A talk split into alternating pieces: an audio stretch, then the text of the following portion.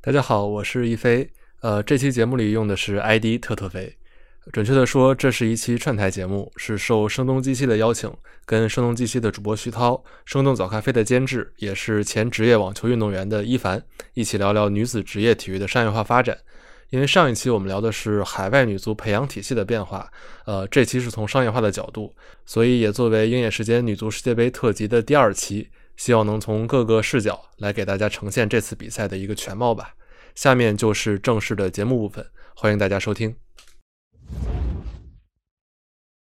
嗨，大家好，我是徐涛。今天和我坐在一起的有两位嘉宾，一位是体育播客鹰眼时间的特特飞，和大家打个招呼吧。大家好，呃，我是特特飞，应该是第二次来声东击西的节目了。那这期也非常期待和另外一位嘉宾，呃，有一些专业上的碰撞，也非常高兴跟徐涛老师再一次在节目里聊天。那另外一位嘉宾是我们的一凡，其实也上过声东击西，是我们的早咖啡监制，也是个职业网球运动员。啊，大家好，我是一凡。所以这是我们要用声音碰撞体育，是吗？对，一个新的企划出来了。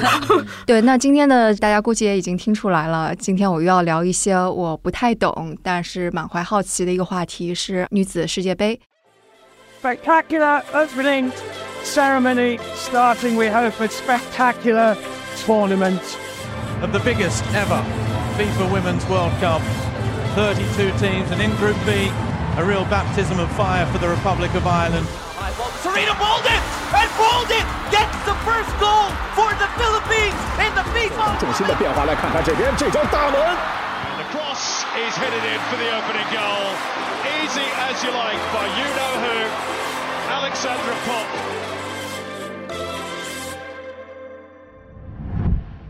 对，现在正在在澳大利亚和新西兰举办。然后当时我们在讨论这个话题的时候，就觉得其实这一次的世界杯。跟往常还是蛮不一样的，因为你们刚刚说你们要从职业的来碰撞，我先说一下我的小白观点哈。就首先，我觉得这次我的体感是身边人讨论的浓度是比以往要更高的。就比方说，在开始之前，其实已经看到了法国的那支广告片儿，你们都看到了对吧？对。而且我是在一个感觉跟体育没啥关系，然后平时总是在家长里短的那种的群里边看到别人发过来的这样的一个广告片，估计我们待会。儿还会讲到，嗯，然后另外一个是，呃，球赛开始了之后，我是在朋友圈里有看到一些朋友会有去酒吧里，男生女生都有去看球，嗯，对我觉得这个似乎好像之前也没有在我身边发生过，之前都是男足世界杯会发生的事情，对，那你们呢？这次我肯定是因为我做这个行业嘛，肯定是关注比较早。然后大家都会把这届世界杯对它赋予很多的期待，包括刚才陶老师说，很多朋友这一届对于女足世界杯的关注要比往届要多一些。呃，我们很多都期待这届世界杯会成为一个分水岭，改变大家对于女足或者说整个女子职业体育的一个。商业化的印象，就是原来会觉得女足是一个没人看或者说不挣钱的项目，大家都觉得这届会不会有所改变？呃，实际上可能也是在一个正在改变的过程中吧，但是有好有坏。如果举具体点的例子，就是可能我一开始会看这届世界杯的转播，因为是一一个大家看比赛的渠道。但是呢，很奇怪，在今年五月份之前，大部分参加这届世界杯的国家都没有确定会转播这届世界杯，就是很奇怪，因为。这几年女子足球在欧美，尤其是欧洲发展很快。那国际足联作为这个主办方，他对赛事版权的心理预期会比原来提的高很多。但是呢，这买方跟卖方市场会有一些不平衡或者说博弈。在五月份之前，很多国家都没有谈定这个价格。所以男足会很早就，男足很早，包括每届像去年卡塔尔世界杯，比如说央视或者各个国家的主流收视渠道会在提前几个月甚至半年就会。大规模的宣传招商，但是今年都没有动作，因为各家电视台啊、新媒体版权方都没有谈定。包括中国的央视跟日本的 NHK 都是在比赛开幕前一周之内才确定会转播这届女足世界杯，才确定它的转播安排的。所以就是一个，我觉得是世界世界杯大家对它的期待是在一个正在变化的时间点，所以我觉得这次聊也挺挺有意思的。嗯，对，我昨天有看到，就是美国是福克斯。对，拿到了，对，但是他拿到是因为他早早的，就是几年前就已经把就是男足的也给签下来，女足的是在这个 package 里边，所以他就是早早就定下来了。对，福克斯应该是提前两届就把这个打包下来了，因为嗯很多的国际比赛都是把女子项目跟男子项目打包一起卖的。在这届世界杯之前，足球这边也是这样操作。嗯但是呢，这届世界杯国际足联想把女子拆分出来，就不跟男子打包一块儿卖了。你可以理解为，原来在版权方的角度，女足比赛是男足比赛的一个赠品。对对，但现在因为女子体育发展的很好嘛，大家对这个有更多的期待，所以也就会造成一些预期上的差异。对，大概是这样。就今年五月份的时候，国际足联的主席因凡蒂诺还对英法德意西班牙这五个国家发出警告，说你们给女足世界杯付的版权价格不到男足的百分之一，这个价格是无法接受的。就如果继续这种出价的话，我们就干脆不要合作了，不让你们来转播女足世界杯了。百分之一，百分之一，嗯嗯，我我只是想想到，就是说福克斯有一个数据是说，美国女足的揭幕战的收视率非常好打越南好像是一个史上第二的收视率。最起码在收视率的这个角度来讲的话，还是能够看到有一些它的观众的那个潜力、商业的潜力是被是被验证的。我想这个嗯还是一个比较比较好的消息。我我觉得这现在的现状就是挺不平衡的。你说美国，美国是一个挺特没错，没殊的错，情况，就是我会每届比赛看这届世界杯的赛程排期，也会想我看哪场比赛嘛。结果美国女足的前两场小组赛都是在北京时间的嗯九点，新西兰当地时间的大中午嗯十二点一点左右，这就非常的不合理。在男足世界杯基本上从来没有在大中午踢比赛的。哦但是出现这个情况，就是因为在当地时间的大中午，正好是美国时间的晚上黄金时间，他要为了照顾美国的观众。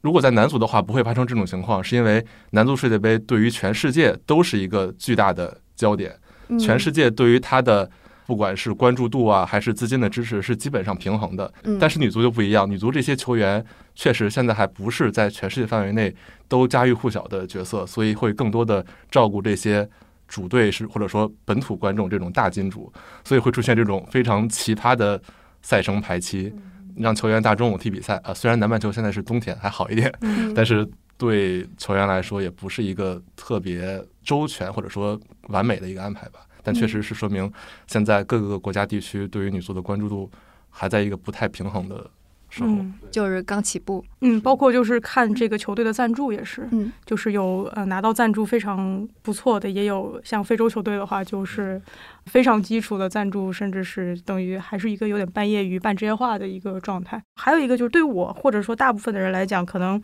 对于中国女足的认识，除了就是 Prada 赞助了，应该是中国女足的特定场合的一些服装。这个中国女足去大洋洲比赛的时候，在机场的时候穿的就是这种黑色的正装，嗯呃，所以当时就有很多人比较疑惑，为什么不是运动服？然后后来是这么一个合作的关系，呃，当然也是跟一些社会娱乐新闻相缠绕在一起嘛，所以大家的讨论都比较多。嗯但是对于我来讲，可能还是亚洲杯踢韩国的这一场，就是它的这种呃三比二的一个。啊，对，就是其实是二零二二年，其实我们对二月份，我们当时也做了一期节目，然后，其实我是等于受益于在这个比赛之后线下女足的发展。我在声东击西年末节目的时候，有在这里大言不惭的说我要去踢女足，然后我确实去踢球了。然后这也是我、对，所以这也是我第一次因为就是这样的推进，然后进入到一个线下的社群。对，嗯所以就这次看球又有很多的新的乐趣。嗯，然后我可以作为一个就是只会像记者一样搜集各种各样资料的人，我可以再报几个数据哈，可以来证明这一届的确不太一样。就比方说，这可能是历史上最大的一次女子体育赛事，因为上一届呃女足世界杯其实只有二十四个国家参加，但今年已经到三十二个国家参加了，所以这是一个非常大的飞跃，一下多了八个国家。对，然后门票是售出了一百万张，这个也是呃女子体育赛事当中创纪录的。然后总的奖金金额是达到了一点一亿美元，几乎是上届世界杯奖金的四倍多。嗯所以这个也是在可能过去四年或者过去数年吧，这种同工同酬的抗议之下 获得的一些进展。所以这个全都是一些类似于数字上面已经体现出来的一种东西。所以刚刚我们说了这么多，其实就是为了想跟大家来说一下，这次比赛还是挺值得关注的，因为它非常非常的不同。嗯可能像特特飞说的一样，这是一个我们在见证一些转变的这么样一个时刻。那我们要不要来说一下，就是这种的转变，它为什么是在这一刻？就是以前是什么样的？我们要描述一下吗？呃，我觉得刚才也提到同工同酬嘛，但同工同酬这个概念在体育里最近几年的一个高潮，应该是美国女足所嗯做到的。就如果听众是经常关注美国的新闻报道的话，可能会经常看到拉皮诺这个名字，就是前美国女足国家队的队长，包括这一届他还在踢。呃，可以说美国女足是他关于同工同酬跟美国足协有一个接近十年的一个诉讼，最终在去年才达成了庭外和解，相当于双方达成了同工同酬的一个决策，包括之前的补偿。呃，关于同工同酬，其实大家都在强调这个同酬，但我们我觉得首先要说清楚这个酬是由几部分组成，因为对于职业运动员来说，他的收入一般来说有三部分，第一是国家队发放的补助或者说奖金，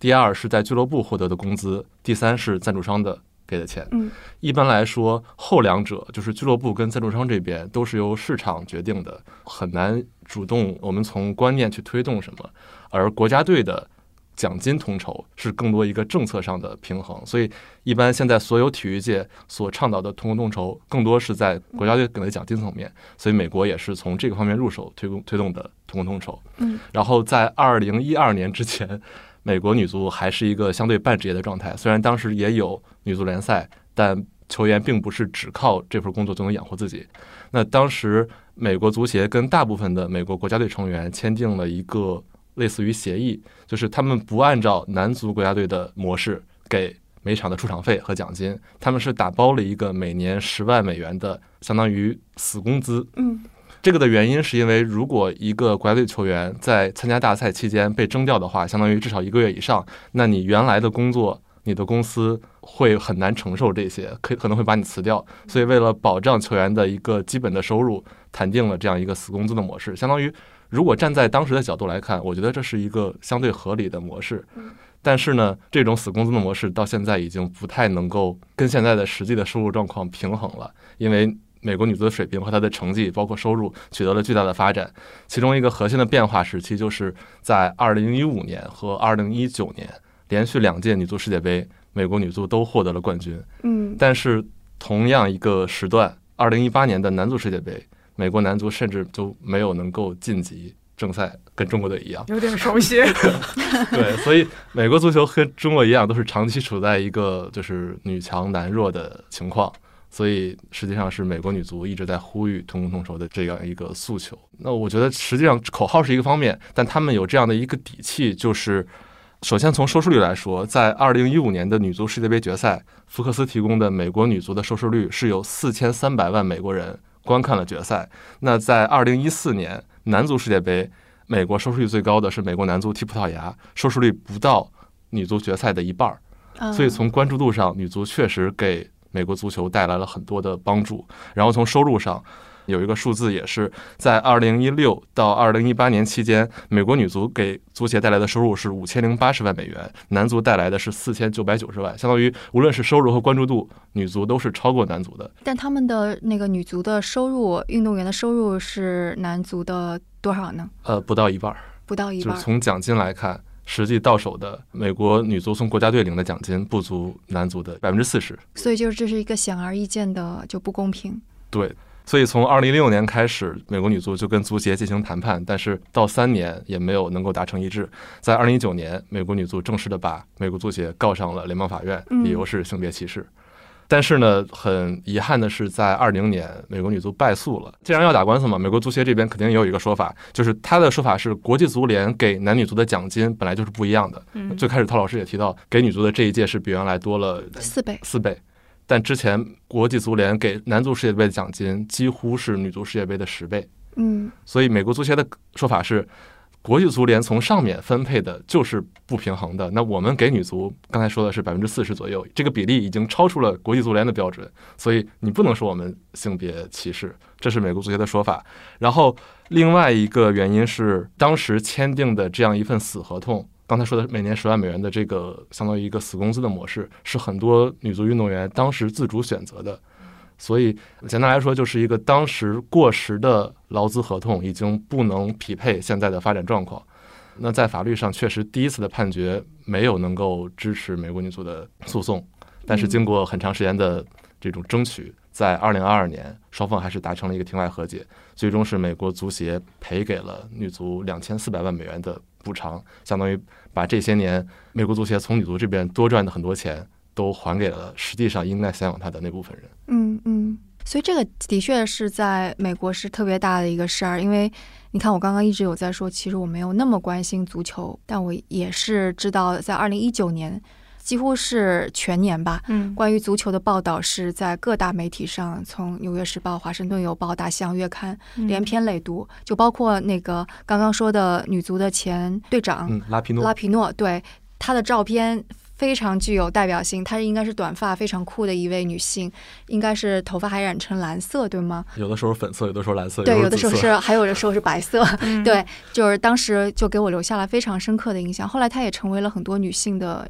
像 role model 一样的人，所以的确在美国是一个非常大的事儿了。我觉得这个事情对我来讲有意思，就是它其实是一个不合时宜的分账模式。嗯然后这个不合时宜又来源于一种结构性的困境，但这个嗯结构又没有被解决掉，但是底下的诉求已经变了。其实这个可以用来理解好多工会的目前发生的很多事情的这个斗争，它的矛盾是类似的。然后我就在想说，为什么网球好像没有这个问题？我发现有一个特别大的区别，就是网球在根源上解决了足球女子足球的一个矛盾，就是他们男子跟女子足球都是国际足联。对，然后钱都是打到各国足协，由各国足协来分，所以就会导致分账的问题。对，就是他们是同一个组织在管着男子跟女子体育，嗯但是对于网球来讲，我们是分开的，所以呃，我就感觉说，其实我们在讨论女子体育为什么钱不够，或者说重视不够，会更多的去聚焦在说，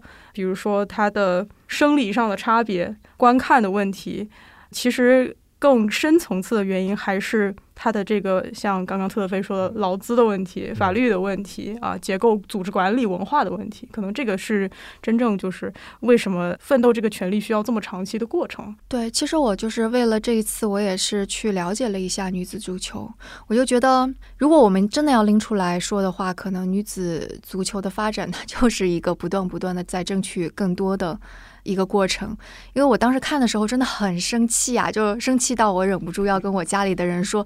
这个世界上怎么会有这么 ridiculous 的事儿？就首先那个比较早的女子的足球队，其实是在英格兰，嗯是在一八八一年五月七日！第一场自发组织的非正式女足，当时比赛是一千多个观众，然后那次还挺成功的，所以他们就决决定说再办一场吧。但那场比赛就是一个灾难，当时来了五千多人，然后很多是男性，然后在上半场的时候就有很多男性就开始去挑衅女性。就是我，我就无法想象说，我说你们的体格呀，各方面都比女性强，你又何必要在场外去挑衅女性？然后到下半场的时候，他们就开始把栏杆拆下来，就开始要去攻击女性，就冲进了场里边，所以使得这个比赛就不得不暂停，就是这些运动员们就赶紧要撤走。我当时看到这一段的时候，我好生气啊！我就觉得。你不赞成女性踢球，你可以什么都不做，你也可以不去观看，你为什么要去攻击他们？确实，足球最开始，现代足球的诞生就是跟英国工人阶级的崛起，相关的。那他们工人阶级需要在呃茶余饭后找到一个能够有身体对抗、让自己爽的运动。那这从一开始就是展现所谓男子气概的东西。他们可能觉得，呃，女性参与足球好像跟他们对于足球原来的理解会有冲突。所以他们就要用更加暴力的冲突来 禁止女性踢球。对，然后后来就是在这个事情发生之后，就就差不多同个时代，所以欧洲的那些盎格鲁撒克逊的人就想要复兴奥林匹克。嗯，所以有一个比较著名的法国人顾拜旦，他是著名的教育家，也是现代奥运会的创办者，非常有影响力的一个人。但是他就对女性是充满了敌意，他几乎是以一己之力不允许女性参加各种各样的奥运会。我也看了一下，我当时看的其实是一个加拿大人，然后发表在美国伊利诺伊州大学上面的一份刊物的论文，就去描述了类似于就是啊、女子在奥林匹克运动会。当中里边经历的事情，他是有说在那个时期，其实那个社会上也会有不断不断的说去女性应该参加，包括呃女性的政治运动积极分子会这么去说，包括一些男性也认为女性应该参加。但顾拜旦因为他的影响力如此之大，所以他是就不断不断在阻挠女子的运动会加入。就比方说很多运动其实女性已经在做了，例如网球呀，包括那个击剑。对很多女性都做得非常之好，但是顾拜旦他就说，首先他希望呃现代的奥林匹克运动会需要完整的去复刻古希腊的奥林匹克运动会，是但那个时候就完全没有女性参加。其次，他觉得女性参加了奥运会之后，运动会摧毁女性气质，嗯嗯嗯同时女性气质也会摧毁奥运会。嗯然后这个逻辑可能现代人就会很难理解。嗯然后他也认为说，女性的很多参加这个运动会让这个运动变得非常的丑陋，非常的堕落。当然，就是在那个论文当中没有给出更多的呃 context 的信息来说这是为什么。他还有说一个是大众不会对女子运动感兴趣，然后当然这个观点就是一再一再一再重复。所以我我提这个就是说，其实相当于是当我们说女子足球或者女子体育发展的时候，它就是伴随着不断不断的去争取更多嗯。开始，然后甚至我当时还看到一个特别可笑的一点是说，即使后来女性被允许参加那个运动还是女子足球，我不记得了，是他们不被允许穿裤子，他们得穿着裙子去参加。嗯是的。呃，现在很多网球比赛还是这样的规定。对，就是我觉得这是一个很好的时间点，就是来介绍一下女子网球的一个为什么女子网球在女子体育中这么领先，嗯然后他是怎么做到的？因为可能我的一个观点就是说，女子体育的发展可以有很多概念性的东西去讨论，比如说男男性气质，比如说观赏性，但是。要把这个事情真正的推进下来，它其实是有很多的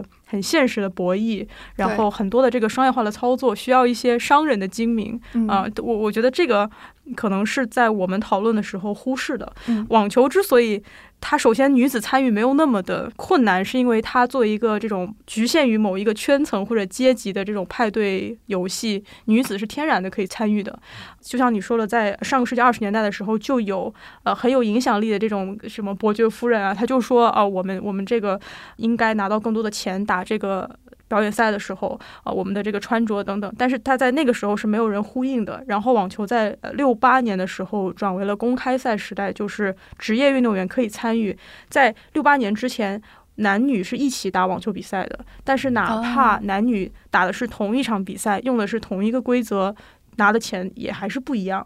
然后在职职业化之后，男女就开始逐渐的分开来打比赛。那么这个的收入就从比如说女性是男性的二分之一变成六分之一，变成十五分之一，就看你的这个赛事方。所以就在这个过哎，程中，等等，你刚刚说那个女性的是，并不是说她慢慢慢慢变少，而是说就是就是她这个差距越来越大，嗯但是要看是这个赛事的水平怎么样，但是一定是越拉越大的。啊，然后在这个过程中，它就是放在了当时的这个美国的这个女权运动的这个环境里边儿，嗯。它特别强调的两个问题，一个就是刚刚特德菲说的这个同挣同酬，就是他非常强调经济上的收入；第二个就是他强调要同样的平等机会。就是嗯。access，它强调的是这个准入，嗯。所以他的诉求最终的结果就是一成立了这个国际女子网球联合会，这个 WTA Women Tennis Association，还有就是我们需要打跟男性的同样数量的比赛啊。但是他把这个事情办成呢，又特别有意思，就是可以回应你刚才说的好多。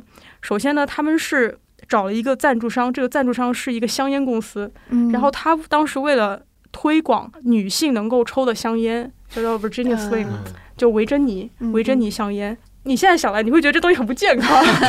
但是是他就是说我一定要拿到钱，首先我一定要拿到钱，嗯所以当时他们的口号是 "We've come a long way"，我们已经为此奋斗了这么多。它其实是这个香烟的广告 slogan，所以嗯他是非常专注的去推动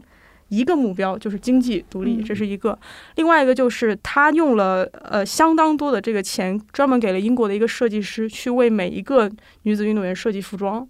就是他们一开始的这个女子联赛，哦就是以比利简金为代表这个嗯。Original Nine 的一个女子运动的一个团体。然后，嗯。呃，你可以说你这还是在物化女性的身体啊，因为大家可以来看你的这个曲线，看你这个裙摆，但是某种程度上，它确实又推动了它的商业化，所以它肯定不是一个完美的出发，但是在逐渐的这个进化的过程中，它确实实现了女子网球的一个经济包括赞助是这样的一个比较良性的一个独立的系统。这个系统到目前为止在女子体育里面还是很很领先的。像这个美国女足的队长，他是有明确的讲过，就是说网球，尤其是小威的这个威廉姆斯姐妹的这种诉求，是激励了她。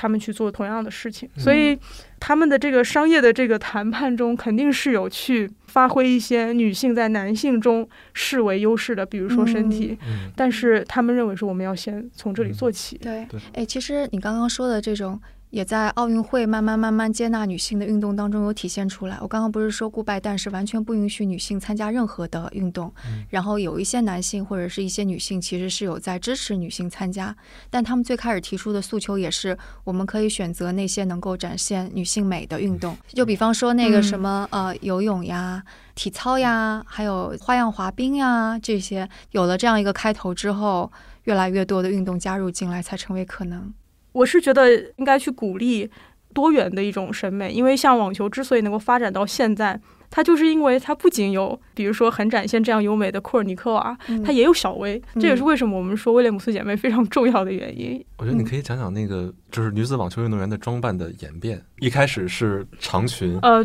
对很不适合运动，但是就很。富贵人家的那种感觉，后来渐渐就是，如果大家感兴趣去看，可以看那个性别之战，就是他对于那个年代的一些运动场景设施的还原，还是我觉得还是比较不错的。但是特德菲讲的是更早的时候，就是大家还是维多利亚时代，对，或者说他的打法其实也不需要，就不是现在的网球，还是有很大的差别。但是有意思的，比如说今年的温网，呃，英国温布尔顿是一个比较传统的比赛，它到了今年。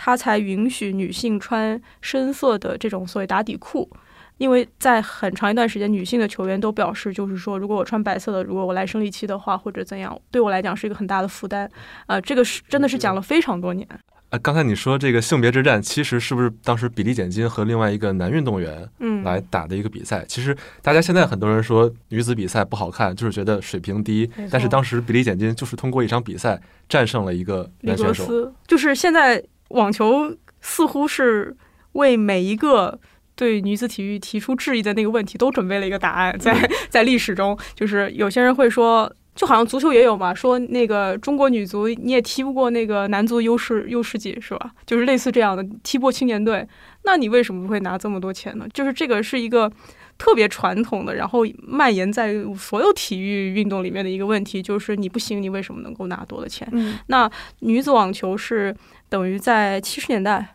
的时候，呃，当时的世界第一比利简金去和一个也拿过大满贯的一个男子网球运动员打了一场表演赛，然后他最终是战胜了他。呃，当然后面也有一些舆论认为那个男的运动员赌赌钱了呀，或者一些操纵比赛等等，但是他终究是赢了，这个是一个重要的一个结果。嗯，然后也是回应了。很多的质疑，包括也是推动了这个女子运动进一步的发展，你有个先例了，所以这个也是特别特别重要的。嗯，就是相当于他被比利简金从此之后成了一个 role model，应该也是这场这场比赛之后，他推动建立了 WTA，然后才有了后来女子运动员自己在自己的协会挣钱来养活自己的一个故事。其实从整个体育项目来看，网球几乎是唯一一个接近同工同酬的。对我看过一个数据，但我暂时回想不起来了。应该是某十年的 WTA 和 ATP 的奖金分配上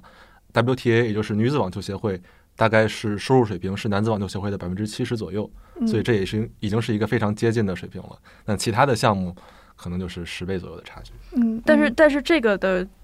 就是四个最重要的比赛，我们叫四大满贯，它的男女的奖金相同。温网是最后一个实现的，这个实现也是在零七年了。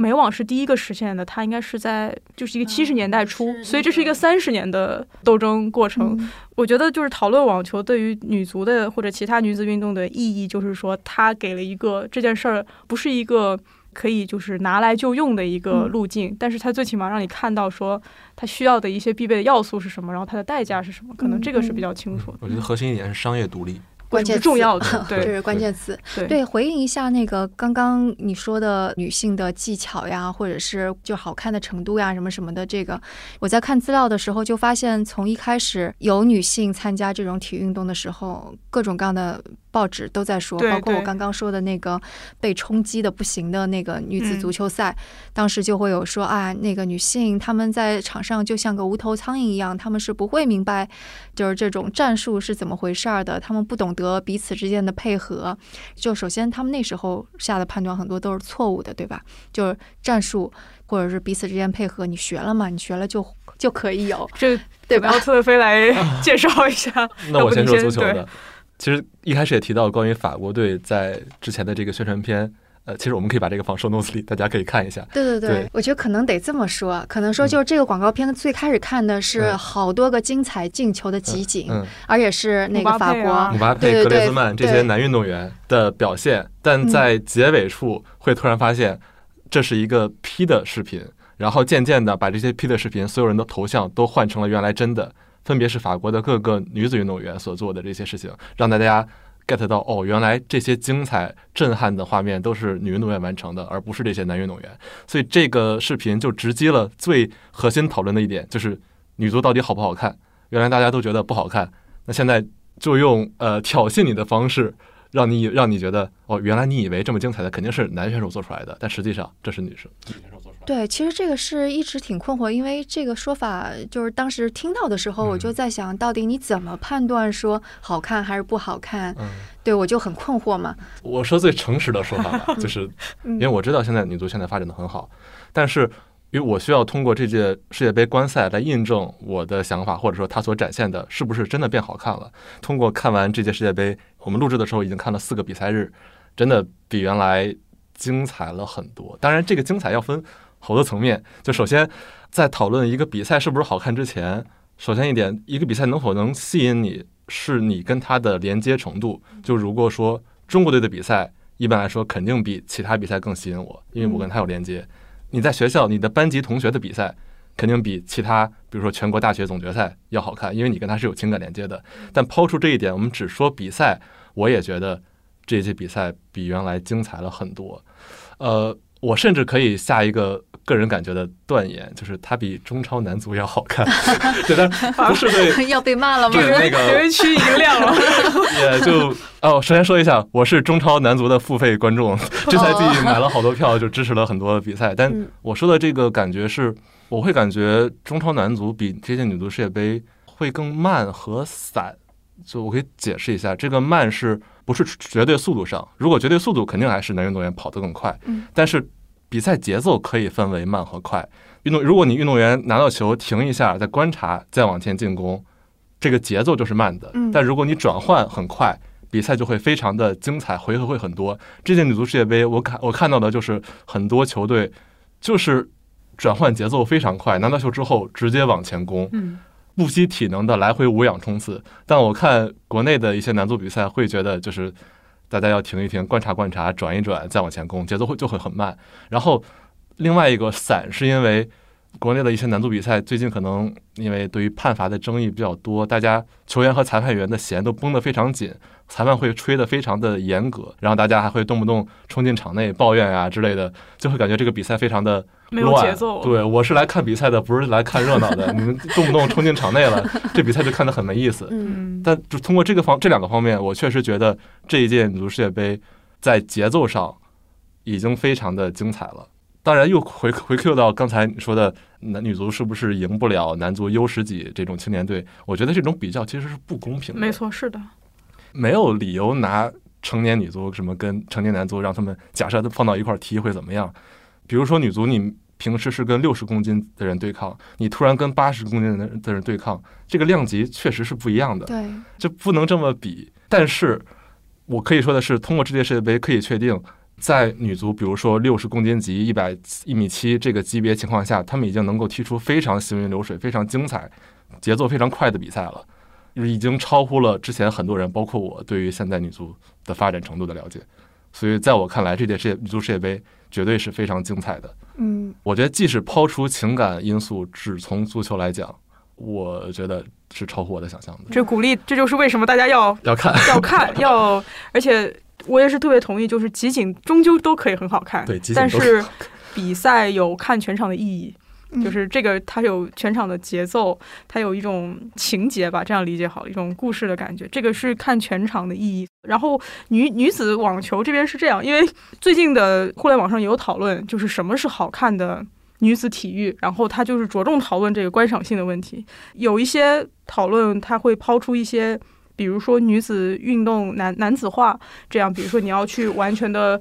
练更多的肌肉更快什么的。我想，哎，我打断一下，嗯你的你的男子化这个说法会有不适感吗？我觉得这个概念抛出来肯定是不太舒舒服的，对吧？就它的这个底色肯定不是一个太中立的词儿。但是这个问题其实小薇已经回应了嗯十几年了，在女子网球中，我我是认为大部分体育还是去往更高、更快、更强发展的，这个是一个大的趋势。它一部分除了来自训练的专业化，还有来自装备的这些升级，有很多很多不同的这个变化。但是我我觉得有意思的是，就是哪怕是体育内部，都对于怎么推销女子运动非常困惑，因为 WTA。就像我们说了，他要自负盈亏嘛，他要自己赚钱，对所以他要去自己搞这个市场营销。然后他就搞过两个非常有问题的市场营销。嗯在早期的时候，呃，就小威还没有那么强势，然后赛场上有海宁啊这样一些更灵活、更多切削这样技巧性的球员的时候，观众会说啊，这他这个球不快啊，那我。就是我要看什么，然后那个时候 WTA 推出了一个 Girls Just Have Fun，他就是说、嗯，have fun，就是说你看有有没有趣呢？它总是有趣味的吧，虽然它不够快。可是很多人就很不满意，对吧？就是说什么叫 have fun 呢？我们嗯绝对不是玩玩而已啊，嗯我们真的嗯是认真在做这个事情。后来呢，小威这样的更多的这样呃力量、速度型的球员出现之后呢，WTA 又推出一个叫做 Strong is Beautiful，然后就推出了很多这种更强调呃肌肉的这样的宣传画。然后又有很多人说，你这个是不是太强调这个嗯肌肉，更强调这种更接近于男性的这种身体审美？所以就是哪怕体育内部。他都搞不太清楚，因为他做市场营销肯定是要打某一个刻板印象的点，嗯。所以我觉得这个讨论终究是有益的，只要他不引导成一个单一的答案，我觉得就是好的。但我觉得可能 social media 出来了之后的一个好处就是这些人可以为自己说话。就比方说小薇，她展现的就是她那种类型，对吧？嗯然后拉皮诺，她可能展现的也是自己个人的特性。嗯然后我看到说，就是好像现在美国的女足，她们用 TikTok 很多，她们 TikTok 就是 just have fun，但是就在那上面展现了很多自己的个性吧。我看到应该是纽约客的一个描写，说最开始的时候，他们就是只是好像也是在上面配着唱唱歌啊、跳跳舞啊这样子，但就被很多的年轻的小姑娘就给看到了。所以他们展现的并不是一个类似于营销的什么一个话术之类，嗯他们展现的是自己，然后就就这种多样性就更好的被接受了。就是在社交媒体的推动下，然后包括体育运动员，他可能会成为一个体育明星，或者嗯说体育网红，或者就是他的身份更多了之后，可能在体育联赛包括商业化的这个宣传上，就有一些新的做法了。对，我觉得大家还目前还是在找这个点，但对对，哦，我这届女足世界杯应该是澳大利亚那一场揭幕战的时候，我看到一个很让我印象深的图片，就是一个女生小球童被一个澳大利亚的队员拉着入场，然后那个小球童是仰望那个队员很钦佩的眼神，然后配文是 "If she can see it, she can Beat。嗯嗯嗯，啊，我我就觉得特别的触动我，就是你要让这些小女孩看到她可以成为这样角色的机会，那她就有付诸实践的可能性。是嗯是的，嗯我觉得在体育里面体现的特别明显，嗯就是因为运动员永远是一个被光环包裹着的一个职业，嗯，他们所做到的事情确实会对后来的人有很大的激励作用，嗯包括在现在的。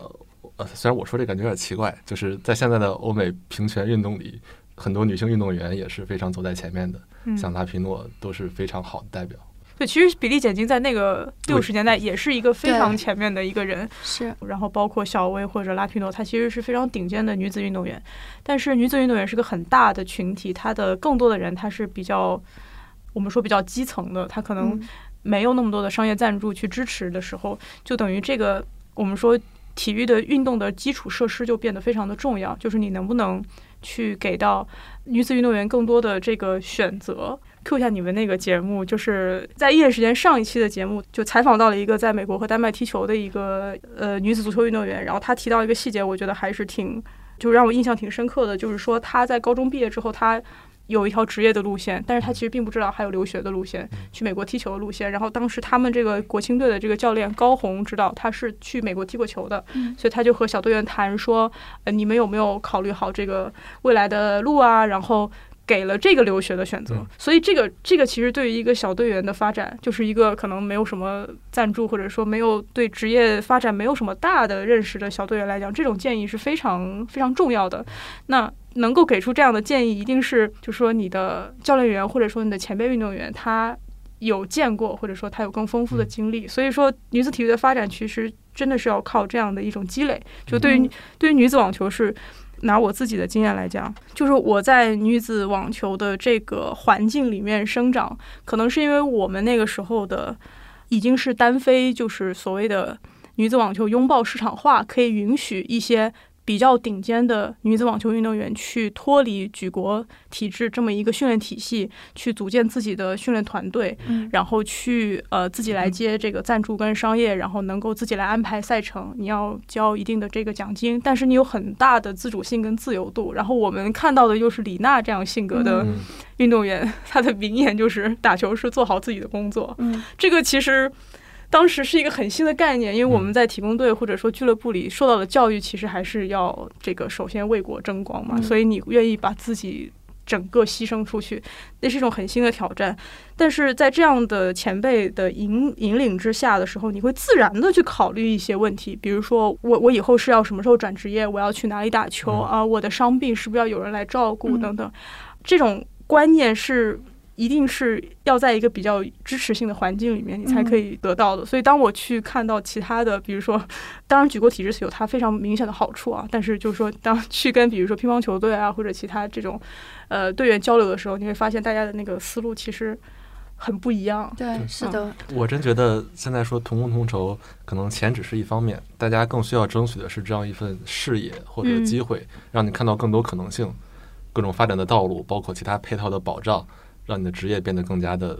丰富。而不只是钱。我的确觉得，就是就我们在说这个的时候，可能一个非常健康的生态系统是更重要的。就比方说，就二零一七年以前，虽然已经有了像刚刚说拉皮诺啊，或者一些呃女子足球的球星已经被看到了，嗯，但是其实你在市场上你可以买到一些纪念品，但是这些的钱是没有办法给到这些足球运动员的，是因为美国的足协他们是没有用心去。找合作伙伴去售卖这些纪念品，就是把他们的肖像权益整合成比较商业化，许可给那些合作伙伴。他们更多的还是花心思在男足上面，所以他们争取了一个权益，是把这些球员的这些肖像呀、姓名啊等等这些权益给单独出来，所以他们就自己开始去售卖。然后最开始的时候，他们只有一个合作伙伴是 EA。对，然后能够合作的东西也非常之少，甚至他们没有进入那个 FIFA 的游戏啊这种东西。但是到第二年的时候，他们和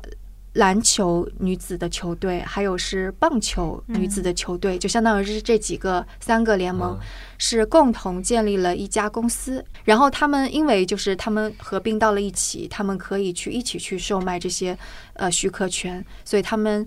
就获得了更多的。可能性，但因为那时候已经是二零一七年了，我们说二零一九年的时候是上一届的女子足球的世界杯，他们准能够准备的时间非常之少，所以相当于是能够售卖的商品非常之少，结果就是售卖一空。当时他们就没有认为这是一个成功，他们反而是说，如果这是一个我们有更多时间准备，其实我们能够给呃女足球员带来更多的商业化收益。但从二零一九年到今年有四年的时间，他们就做了更多的准备。所以今年他们有差不多三十八家的合作伙伴，然后他们可以售卖的这些那个联名的商品，除了我们常见的帽子呀、T 恤呀，就印着运动员名字的 T 恤，然后甚至包括什么娃娃呀，然后包括 EA 现在也把这一届女足就应该是美国女足的球员放到了 FIFA 的嗯游戏里游戏里边。其实从一我记得是一六年开始，FIFA 里面加入了女足模式。但这个授权应该是渐渐进来的。其实这也说回到我们一我一开始说的同工同酬收的收入的三个方面，我们刚才解释了国家队层面奖金已经基本上平衡了。那另外赞助商就不说了，这个比较纯看市场。纯看市场的话，呃，现在其实是在部分走 WTA 之前那条路，就是自己组建自己的联盟，然后自己来挣钱，拉到了很多赞助。呃，然后我这边可以补充的一个数据是从二零二二年去年的二月。刚才说的美国职业女足联盟 WNSL 推出了一个全新的劳资协议，现在美国女足职业俱乐部最低工资标准已经是每年三万五千美元，嗯，其实是一个还嗯不能说它特别高，但是已经是一个可以靠它当全职工作的一个程度了但每年三万，你说是最低是吗？啊，最低收入。嗯，不知道美国的最低收入标准是多少，所以没办法比较。但如果是在湾区只有三万五一年的话，那就太少了。对嗯，但至少能保证把它当一个基本职业吧。嗯嗯对，其实美国的体育运动发展特别好，你像棒、杆冰、篮球都是嗯职业化非常好的项目，但偏偏是足球项目上女子做到了商业化的最前面。就我想同时问的是，你觉得其他的运动或者其他的国家也会发展成这个样子吗？要不我们说一下中国就是女子足球在中国的发展？对，因为现在女足世界杯嘛，大家可能也比较好奇这些参加世界杯的女足运动员能挣多少。嗯 就是中国的足球运动员的收入，呃女足这边是分为三个部分。第一是省体育局的补助，因为这不是一个完全市场化的运动，还是要跟嗯体育局挂挂钩，呃所以女足运动员还是大部分是从体育局领补助的。那从我们之前的了解，应该是一个月也就几千块钱，不多。这是第一部分。第二部分是他从俱乐部拿的工资。呃，中国足协应该是二零年有过一个公示的财务表，呃，就是每个俱乐部每年的投入在一千五百万到三千万，然后大概百分之五十是工资部分，那平均到每个人就是接近十万的标准每一年。然后第三部分是国家队的呃奖金，足协之前也出过一个对账单，然后这个算下来是国家队成员 level 的人每年能拿到十万左右，所以加起来。我们可以理解为踢女超联赛，就是中国女足顶级联赛的普通队员，一年可能二十万左右，小二十万收入这个标准。然后国家队的就可能大几十万，嗯，那最顶尖的加上商业代言的话，可能会更多一些。所以基本上是这个水平。我觉得可以强调出的一点就是，中国女子足球运动员的收入在全世界已经是比较高水平了。跟男男足中国的男足比啊，那没法比。会差多少呢？因为我没概念。男足现在中超的俱乐部的年薪限薪标准是顶薪五百万，OK 对对，顶呃，之前在限薪令之前，限薪令应该就是最近一两年的事儿，OK，对，但确实收入上是差挺多的。嗯就是中国比其他的国家女足收入高的一个原因，就是首先我我们是更举国体制，嗯，我们不是纯按市场，所以只要你能为国争光，还是钱不会给你太少的。但确实跟男足一直差别很大。我觉得就是这个收入的金额，可能有一些听众会觉得比想象的高一些。刚刚特特飞说这个，最起码国家队员的这个年收入，嗯，有些听众可能会觉得，哎，比我多不少呀，就但但人家都是国家队员了，好吗？对但是就是而且是拿过全国最顶对对对拿到亚洲杯的人对但是打赢了韩国对，的，但但是我的意思是说，呃，并不是每个人也那么了解，就是嗯职业体育的付出要有多少呀嗯？他可能会觉得说，也就是一份工作嘛，对。但是确实就是这个是一个举国体制比较比较好的，就是它有一个兜底吧。刚才说完那中国的女子足球运动员的收入，其实现在在国内足球比较好的一个方面是从二零年开始，中超是要求所有的男子俱乐部都有自己配备的女队的，这是相当于一个资源上的扶持。虽然后来因为一些经济方面的压力，呃，现在执行的没有那么严，但是也要求每支中超俱乐部都要参与女队的运营，不管是资金上的或者那教学资培训资源上的，所以实际上确实是有一个扶持的。嗯，对，我是就是从网球的角度来讲，因为有一些听众会觉得说，这个女子体育虽然说你要独立呀，你要这你要那，但是你的启动资金可能就是这个男子体育带来的观众的红利啊，包括商业的这些关注。像足球俱乐部的话，可能是你的这个男足的俱乐部本身有很好的资源，然后你才有可能获得这些呃优势等等。首先，这是确实是一种运营的模式，但是也有我记得是里昂还是什么，他们自己呃做出来一套体系，可能也是一种方法。这个我不了解，但是对于网球来讲的话，就是呃我们知道这个我们国家的男子网球其实是久久没有打出来的，但是在今年跟去年的时候，就是有了很大的突破，然后有有进前一百、前五十这样的这样的球员。那他们其实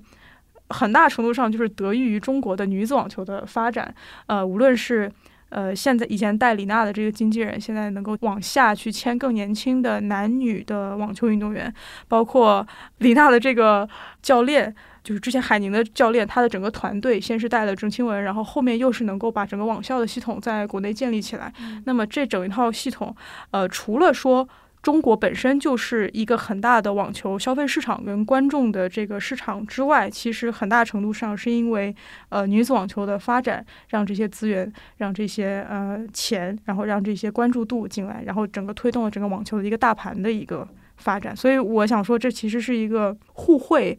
彼此呃帮助、一起成长的这么一个一个概念。哦，对，我需要补充一点，就是美国女足一直在争取同工同酬，但实际上在国家队奖金层面，中国已经在一五年前后就实现了奖金平等啊，因为在中国这是一个行政的事情。你是说那个足球？对，足球的国家队奖金也拿不到啥呀？问题是。但至少从比如说每一场友谊赛或者参加什么比赛的出场费奖金，从一五年左右之后，中国足协这边已经是平衡了的。你有了解到，比如女篮什么其他的这样的项目？呃，大概差不多，模式上是差不多的。不过我最近的确感觉好像那个女子团队获得赞助的变多了，包括我最近去看电影，前面的广告是有中国女篮的。为为某咖啡做的那个，我觉得那个广告片拍的还挺好的，说看这双手受伤了又怎么样，就是怎么怎么，我觉得挺好的。但特特飞跟我说了，中国女排有一个非常啊，我前 前两天看到的一个传闻哦，它是个传闻是吗？首先就是这个传闻是中国排协领导说，在明年的巴黎奥运会之前，女排不接任何的赞助，包括团队的和个人的。啊，我的猜测脑就是先脑补一下。首先，我觉得这个虽然是传闻，但大概率是真的，因为不可能官方发公告说不接赞助，不可能，这就只能是一个内部决议。但是我猜测的这个过程应该是，就你看人家女篮、女足多强，你们女排这两年把我的脸给丢尽了，接什么赞助？好好训练吧。我猜大大概是这样一个逻辑。对，所以我感觉中国的这期一直在说女子商业化，在推动女子运动发展，但是在我们国家可能还。不完全是这回事儿，哎，但是那个女子商业化，比方说有这些商业商业的那个拍摄啊之类的，会影响他们的训练吗？传统观念上，很多局外人会觉得影响，就有点像说那个你出看了闲书，你就影响你做作业了一样，是吧？就成绩不好，你总要找个原因嘛。但是，一凡作为运动员，你觉得呢？我肯定没到那个级别，但是我记得这个问题有人问过傅园慧。就是他参加真人秀，但他也拿了好的成绩，然后他就说：“你看有影响。”就是我觉得体育是这样的，体育有的时候很简单，就是你拿成成绩说话。嗯，有的时候甚至也不是男女的问题，就是成成绩说话。呃，所以你如果成绩好的话，这一切都不会是问题。嗯，但是如果你一旦成绩不好，你总是要有东西来背锅。但是为什么商业化会来背锅？那肯定还是后面有一些这种理解的逻辑的。就就好像很多人他看到了这个 Prada 的这个新闻之后，他会觉得说：“完了。”这个中国女足不纯粹了，是吧？就是他会有这样的想法。这个其实是一个特别典型、特别老老旧的一个想法，就是说，当钱、当资本进入的时候，它可能会带来的是你自己都不能控制的一些呃分心干扰。这个是一个需要需要更新的一个观念。我觉得中国人我们对运动员寄予了太多的家国情怀这些东西。其实，你如果真的要职业化的话，它就是一份职业。对对，它就是一份职业，虽然说了跟没说一样，感觉像，它就是跟收入相关的，那这是他们工作的一部分，不能只把它当成一个为了赢比赛的机器。对对，因为运动员退退役，就是放在正常人的这个职业规划里面，它仍然是一个。没有那么后期的一个年纪，比如说网球被现在已经被推到了四十岁，但是四十岁，对吧？说实话，还很年轻。对很多人来 讲，他可能可以再开始很多次。对，可以刚刚开始。然后这个也有的时候让我有点担心这个女足的问题，就是你像我身边的人看到 Prada 新闻，他就觉得会说啊，什么铿锵玫瑰是吧？是这个精神的名字。嗯。然后他就会说哇，很厉害，因为他其实不看球嘛，但是他看短视频，他就会觉得说。我们应该很强吧，就是随便踢啊。然后如果这一次没有踢好，比如小组赛没有出现，他也不会去了解说欧美的这个女足的发展，他就会觉得说可能啊，你前面给这么多钱，声量造这么大，后面没有满足，可能会被反噬啊什么的。就这个也是我会有点担心的。我觉得从从这个层面来讲的话，可能女子的商业化，可能未来也需要面对这样的一种舆论的监督吧。嗯，对，嗯首先肯定我们一个观点是一定不要羞于谈商业化，商业化、职业化是是一定要一定要做的。但是与之而来的压力就是，当你是的，商业化做出来之后，很多人对你的期待，给你的压力会更大，这这是不可避免的。这没办法对你运动员、明星就是一个高压行业。商业化了之后，运动员他就是明星，嗯所以明星会遇到的一切，他们都会遇到。刚刚才你说的铿锵玫瑰啊，我还想说一点，就是这是一个很老的叫法，就是我今天听了一期播客，毕妍一位退役女足名宿，她也自己也说了，她是零七年世界杯那一波的，但她的观点就是，铿锵玫瑰这个称号是属于九九黄金一代的，OK 九九年女足世界杯，当时中国拿了亚军，嗯。是当时形容他们的一个称呼。很多女足队员都不觉得铿锵玫瑰这个名号是适合用来形容一代一代后来的人的，因为铿锵玫瑰这个说法特别苦，极其强调精神，极其强调吃苦耐劳，嗯，但跟现在的我们对于运动的多样审美其实不一样的。他们有很多人有自己的个性，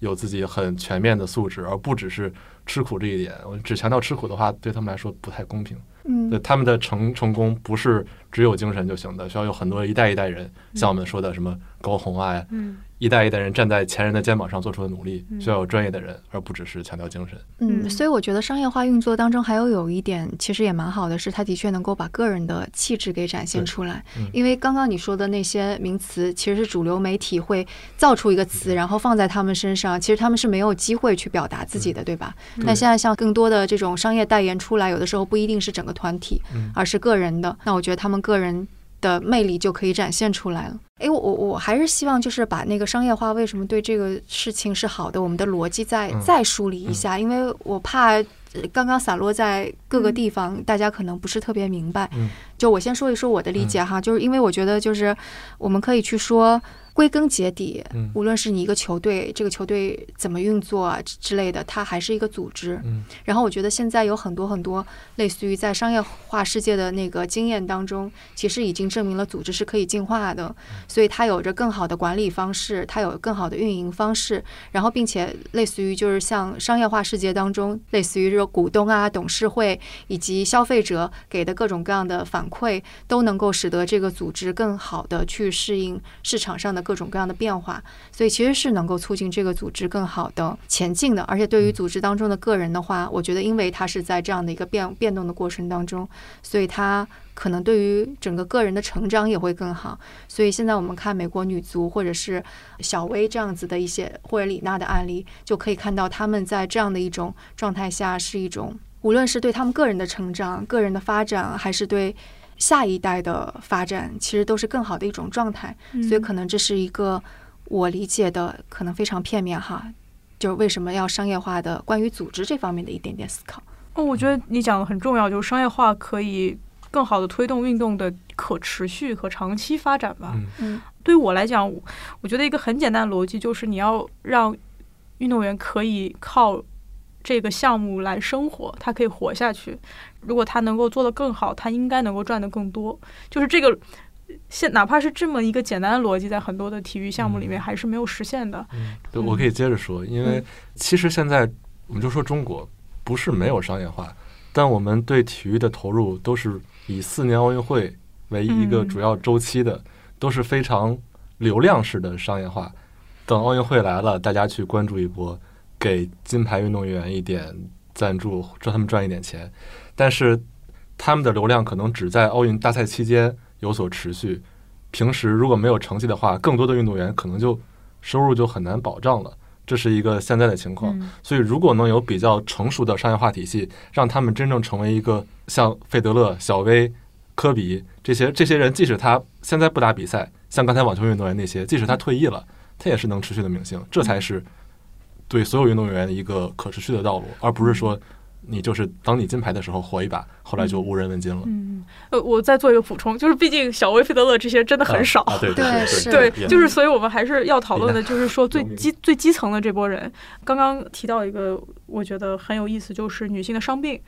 对于呃伤病，就是运动的康复，然后包括甚至是心理的疏导，呃这些的我把它叫做基础设施。这种基础设施的这种兜底是需要呃一个良性的系统转起来，它才能够呃去建立起来的。呃，这个才能真正的为就是更多的这些呃还挣扎在这个巡回赛啊，就是这这些这种基层的运动员，让他们也能够呃加入到这个体运动，而不是说呃仅仅是金字塔尖的这几个人。我觉得这个才是真正健康的。那我们就是，如果我们要添砖加瓦，普通人能干嘛？普通人去现场买票看球。首先，这届世界杯当然值得关注啊，就像我刚才说的，其实挺精彩的，不只是中国女足，整个全世界都在发展特别快。其实，如果你更多关注这个运动的话，会发现这是一个非常有魅力的东西。那另外一点就是去现场也是一个选择。哎呀，我又想到一个事情，嗯，就是今年的女超联赛，国内的联赛，山有一场山东队比赛的主场，一些球迷到了外场发现不让进，是因为这场比赛就不对外开放，然后原因是开放收的门票钱还不够主办方来付安保费的。啊，对，这是一个非常尴尬又无语的情况，确实，它上座率挺差的。嗯，对于主办方来说，这是一个亏本的东西。但是你完全把这个观众入场这个选项断掉，对于项目发展也是非常不负责任的。嗯，所以希望这一次世界杯能让大家更多的唤起对女足的关注度。平时其实很多城市也都有职业的女足球队，是的可以去现场看球。比如说，一凡最近就有去，对，但是北京女足的比赛是不收门票的，哦，所以这个也也不好。可能现在还在一个拉新的阶段。对对，增长的阶段。所以说，如果他能够持续的看到人流的话，嗯呃，他他可能就会有卖票，或者说像一些球队涨价的一个底气吧。找个时间，我们也可以约着一块儿去，跟我们的听众一起、可以，但。是因为现在的这观众群，你会看到很多是那种体校的小孩儿，然后那种在练球的那种。小学可能中低年级的小孩儿，嗯那可能主办方会觉得说，我卖票的话，这帮人不会来，所嗯以他他会有很多呃很现实的考虑。你也不能说他狭隘，但是这就是一个困境。对，这也是一个商业化他们会想的事儿。对，嗯那大家而且还可以在 social media 上讨论啊，或者在我们本期节目的评论区，大家来讨论。我们也会持续关注这一次的世界杯女足，然后特特飞会在鹰眼时间有更多报道吗？对我们世界杯期间至少会上，算上这期至少会有三期关于女足的节目。那好，那就期待大家在评论区的讨论啦。我们下次节目再见。拜拜。拜拜。